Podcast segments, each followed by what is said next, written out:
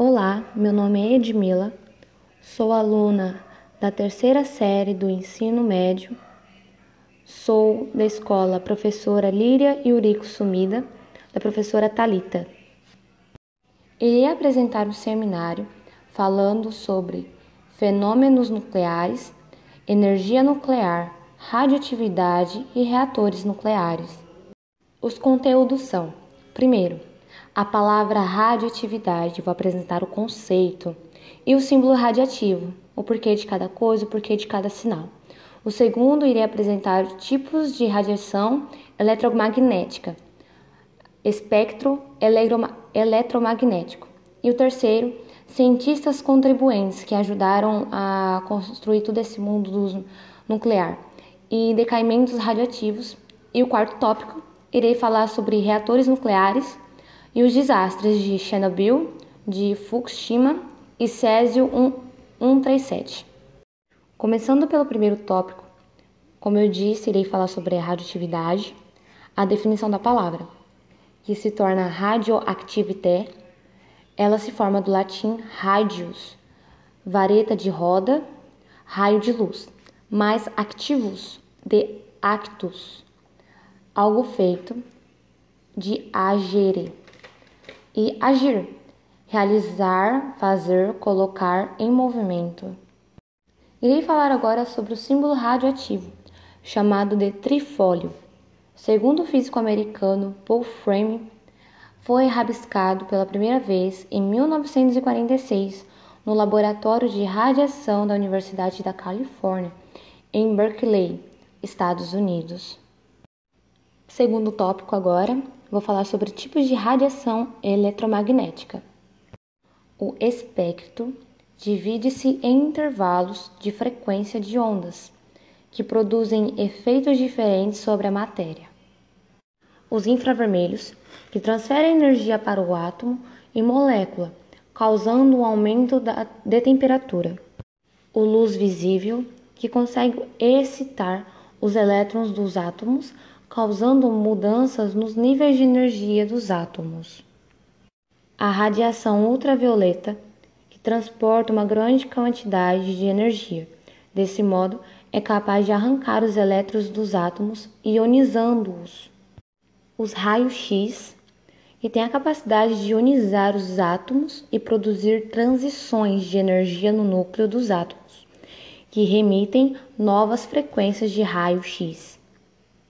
E por último, o incidente nêutrons transportam uma grande quantidade de energia e por isso podem desestabilizar o núcleo dos átomos, que podem sofrer fissão nuclear. O terceiro tópico, que irei falar sobre os cientistas contribuintes.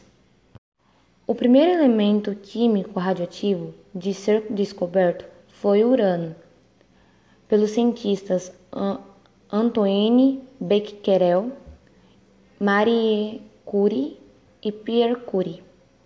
A descoberta da radioatividade levou-os a ganhar o Prêmio Nobel de Física em 1903. Esses cientistas foram muito importantes para a física, para a radioatividade. E por fim, irei falar sobre o tópico de decaimentos radiativos. É um fenômeno responsável pela radioatividade, a emissão de radiação nucleares por núcleos instáveis de alguns elementos químicos pesados. Esse núcleo instável passa então pelo processo cham que chamamos de decaimento radiativo, emitindo a radiação. Ou seja, o núcleo, ele para ser estável, ele precisa ter uma quantidade certa. Se eles começam a se repelir, tanto os prótons quanto os nêutrons, ele começa a se mexer muito que o, o núcleo não vai aguentar e ele vai ficar instável e nisso ele vai causar a radioatividade, a radiação. E para terminar, irei falar sobre como funciona o reator nuclear e os acidentes que ocorreram ao longo dos anos.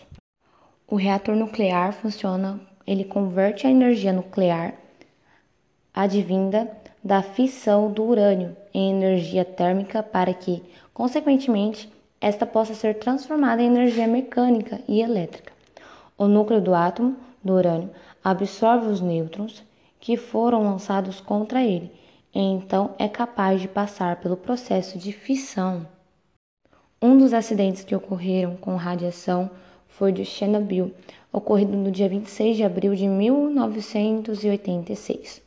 Foi um dos maiores acidentes nucleares da história, ocorrido na usina VI de Lenin, na cidade de Pripyat, 24 km da, 20 km da cidade de Chernobyl, na extinta União Soviética, atual território ucrânio. Matou milhares de pessoas e contribuiu para apressar o fim da União Soviética. Um outro acidente que ocorreu aqui no Brasil foi o de Césio 137, que foi de dois catadores de lixo que acharam um aparelho de radioterapia abandonado no ferro velho. Visita, visando o lucro, pegaram e o levaram para casa. Venderam o resto ao proprietário de um ferro velho. O dono do estabelecimento era Devair Alves Ferreira. Ao demonstrar a máquina, expôs ambi ao ambiente 19,24 gramas de cloreto de, de césio de 137 a exibição do pó fluorescente ocorreu durante quatro dias. Muitas pessoas ficaram curiosas com esse pó e nisso muitas pessoas foram infectadas e muitas pessoas acabaram morrendo porque foi contagioso. É isso, pessoal, a minha apresentação sobre radioatividade. Espero que vocês tenham aprendido algo. E obrigada por ter escutado até aqui, até o fim, e pela sua atenção. E tenham bons estudos e desfrute desse conhecimento. Até logo!